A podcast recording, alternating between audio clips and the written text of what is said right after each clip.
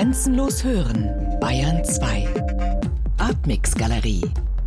Immer freitags ab 21 Uhr im Hörspiel Artmix. Schnitzlers Novelle ist von 1925, also kann man sagen ein recht alter Stoff, aber auch ein zeitloser. Wieso haben Sie sich dafür entschieden und was macht ihn für Sie nach wie vor so relevant? Die Dramaturgin Katharina Agathos und ich, wir haben uns dafür entschieden, die Traumnovelle als Hörspiel zu produzieren, weil wir diese zerstörerische Kraft ähm, unentdeckter sexueller Wünsche und das Thema Liebe Konstruktion der Ehe und Midlife Crisis.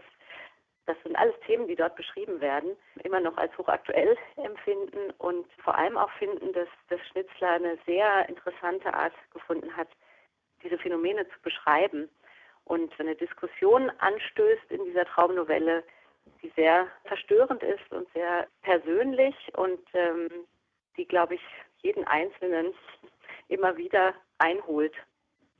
Fridolin und Albertine, also die Hauptfiguren, führen ja eigentlich eine ganz gute Beziehung. Sie haben aber Probleme, wie sie viele andere Paare vermutlich auch haben. Also der Alltag mit Kind, Versuchungen von außen, wie Sie gerade schon gesagt haben, ungestilltes Verlangen.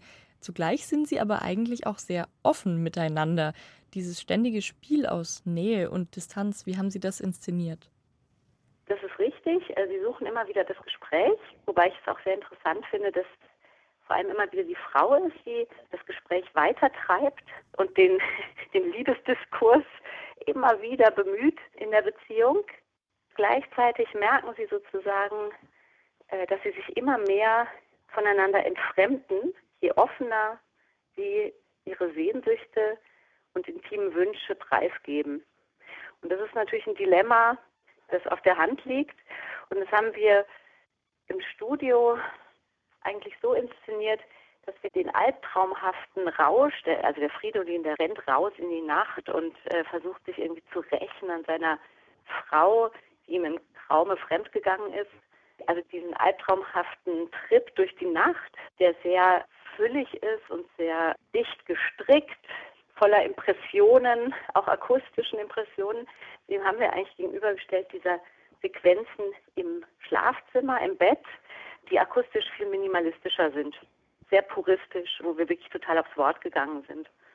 Weil wir beim Wort schon sind, vielleicht schauen wir ein bisschen genauer auf die Bearbeitung. Sie haben den Text ja nicht nur gestrafft, Sie haben zum Beispiel auch Schnitzlers Sprache stellenweise etwas modernisiert, kann man sagen. Wie sind Sie bei der Bearbeitung vorgegangen? Was stand da im Fokus? Mir war es wichtig, äh, dass der Schnitzler natürlich, also gerade in seiner epischen Komplexität, erhalten bleibt und gleichzeitig besonders in den Dialogen ihn ein bisschen näher an so eine heutige Sprache ranrücke. Und so habe ich das dann auch gebaut, dass quasi Dialoge umgeschrieben wurden von mir und in eine heutige Fiktion übertragen wurden. Die epischen Stellen, die drin geblieben sind, da habe ich dem Schnitzler sozusagen nichts weggenommen. Die sind original. Und zudem habe ich versucht, die Diskussion, die er da aufmacht, durch heutige Diskurse zum Thema Liebe, Geschlechterbeziehung, Ehe, Langzeitbeziehung etc. zu erweitern. Die Ebenen, die ein Schnitzler schon vorbereitet hat in der Traumnovelle, ähm, die sehr vielseitig gelagert sind, also Ebenen zwischen Realität äh, und Traum, Lüge, Wahrheit, Maskierung, Demaskierung und so weiter, die habe ich noch versucht zu erweitern, eben um diese zeitgenössischen Diskussionen. Und gleichzeitig habe ich äh, das Gespräch gesucht mit Paartherapeuten.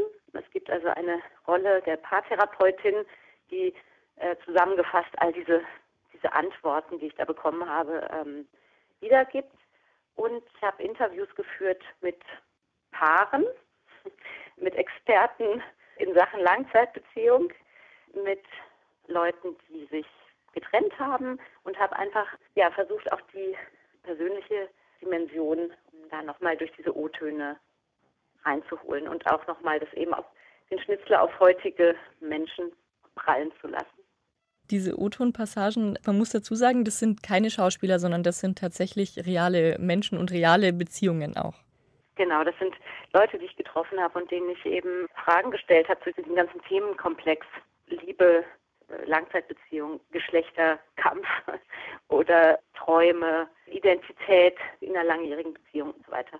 Mit denen habe ich mich über diese ganzen Fragen ausgetauscht und habe ein Kondensat quasi aus wie Maschinen interessanten Antworten, die dann auch in der Wechselwirkung sich bewegen zu dem, was in der Traumnovelle gerade passiert. Ich fand es eben auch spannend, das Dokumentarische neben das Fiktionale zu stellen und einfach zu gucken, was passiert, wenn man da eben diese Spannung aufmacht. Und so konnten wir eben gut überprüfen, dass der Schnitzler an Aktualität nichts verloren hat, weil diese Themen äh, die Menschen natürlich nach wie vor umtreiben. Und heutzutage nennt man das eben Midlife Crisis. Ja, diesen Begriff hatte Schnitzler noch nicht parat, aber er beschreibt eben genau diese diese Verunsicherung von Leuten, die dachten, ihr Leben im Griff zu haben und in einem sicheren Hafen zu sein und die plötzlich ihren Partner nicht mehr erkennen und äh, sich selber total verlieren, ihr Lebenskonzept in Frage stellen und so weiter. Und das beschrieben natürlich auch diese Paartherapeuten, mit denen ich gesprochen habe, ist natürlich kein Einzelfall, sondern ereignet sich natürlich äh, regelmäßig. Ein Thema, das wir ja auch schon angesprochen haben, ist vor allem, was im Hörspiel aufploppt, die Frage der Gleichberechtigung von Mann und Frau. Mir ist aufgefallen, die Erzählerpassagen, die sind auch aufgeteilt auf männliche und weibliche Stimme. Wieso haben Sie sich dafür entschieden? Das habe ich bewusst natürlich gemacht, weil ich auch da diesen Geschlechterkampf oder die, dieses Ringen dem männlichen und dem weiblichen Blick zwischen diesen Kräften ähm, spiegeln wollte. Und weil ich diesen archaischen Antagonismus den wollte ich gerne auch hörbar machen. Außerdem ist es so, dass ich geschaut habe, dass der Erzähler immer möglichst nah an den Fridolin rangeht, wirklich Tuchfühlung aufnimmt, sehr empathisch ist und also fast, fast sein alter Ego, sag ich mal, oder sein Schatten. Und die Erzählerin, die hat automatisch einfach dadurch, dass es eine weibliche Stimme ist und auch die Passagen, die ich ihr dann gegeben habe vom Schnitzler, die hat automatisch mehr Distanz zur Hauptfigur und ironisiert ihn auch manchmal, nimmt irgendwie eine kritischere Position zu diesem Protagonisten ein und ist wie eine Verlängerung von der Albertine eigentlich. Was mir noch aufgefallen ist, neben den O-Tönen sind auch andere Einspielungen zu hören, Fangesänge, Werbespots zum Beispiel. Die machen zum einen deutlich, wie inflationär das Konzept der Liebe für verschiedenste Zwecke teilweise benutzt wird. Und gleichzeitig birgt ja die Vorstellung der romantischen Liebe, wie wir sie jetzt in der Moderne eigentlich leben können, auch einen enormen Druck. Deswegen die Frage, wie viel Liebe lässt die moderne Gesellschaft überhaupt noch zu? Ja, das ist eine berechtigte Frage. Also ich würde auch sagen, die Liebe ist heutzutage, oder das Konzept der romantischen Liebe ist heutzutage total überfrachtet von der Werbung oder Lifestyle-Konzepten, wo einem das sozusagen immer vorgeführt wird. Das ist definitiv ein Problem, äh, dieser, dieser Leistungsdruck, der sozusagen dadurch entsteht. Und äh, mit dem muss sich, denke ich, schon jedes Paar auseinandersetzen. Dass sie eben nicht in die Falle geraten, ja, sich nach diesem Leistungsdenken irgendwie zu messen und keine Ahnung, ihren Sex nicht als Selbstoptimierungsstrategie oder so wahrzunehmen oder als perfekte Freizeitgestaltung, sondern den Kontakt irgendwie zueinander zu wahren und sich irgendwie zu befreien, genau von diesem Druck, der von außen kommt. Das ist auch ein großes Thema in der Traumnovelle, sich diese Projektionen und Bilder irgendwie vom Leib zu halten und auf seinen eigenen Weg zu gehen. Weil auch da werden wir natürlich eben von unendlich vielen Bildern überfrachtet. Und es ist dann nicht so leicht, ja, seinen, seinen eigenen Weg in all diesem Wahnsinn zu finden.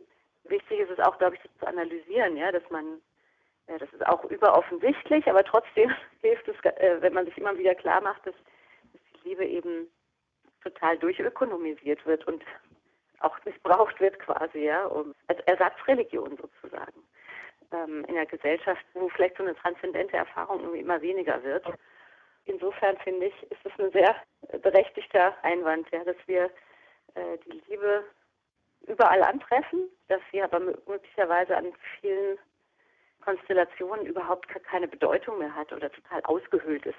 Und dieser Dschungel sozusagen, durch den läuft ja dieser Fridolin auch 48 Stunden lang.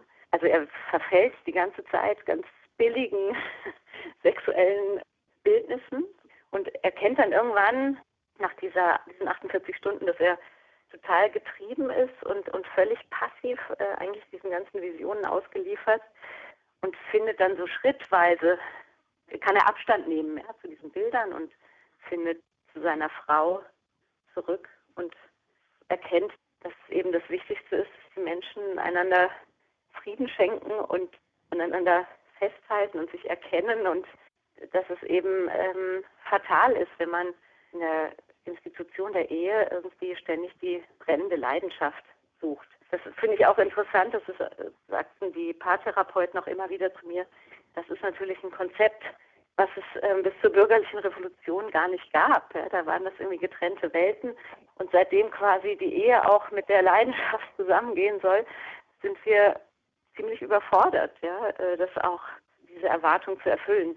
Das ist eine tägliche Herausforderung, die man, glaube ich, immer wieder neu ausloten muss, jedes Paar. Das ist eine enorme Freiheit, aber auch ein enormer Druck, der damit mhm. einhergeht, mhm. weil davor gab es diese Entscheidung ja gar nicht so. Genau, und gerade auch in der modernen Partnerschaft, wo, wo ja dann auch so Ideale von Autonomie und äh, Gleichberechtigung jetzt auch noch mit in den Topf geworfen werden, muss man unglaublich viel die ganze Zeit ausgleichen, dem anderen Zugeständnisse machen. Gleichzeitig will man aber ja auch eine Verbindlichkeit und ähm, genau, also ständig ausloten, wie man zueinander kommt. Ja. Und es ist eben, das finde ich aber auch äh, wichtig, es ist eben nichts, was einmal definiert ist und, und dann ewig so bleibt. Die Partnerschaft äh, ist was Lebendiges, nichts Lineares. Ähm, es ist ein ständiges Ausbalancieren.